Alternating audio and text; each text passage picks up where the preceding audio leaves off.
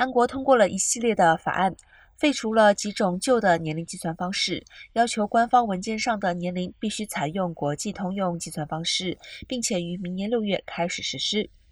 韩国国会在声明中表示，做出这样的决定是因为为了解决因混用年龄计算方法而产生的社会乱象以及随之而来的副作用。目前，韩国计算年龄的方法一般是所谓的韩国式年龄，将出生时的年龄定为一岁，然后每年一月一号就加一岁，而不是等到生日时才加一岁。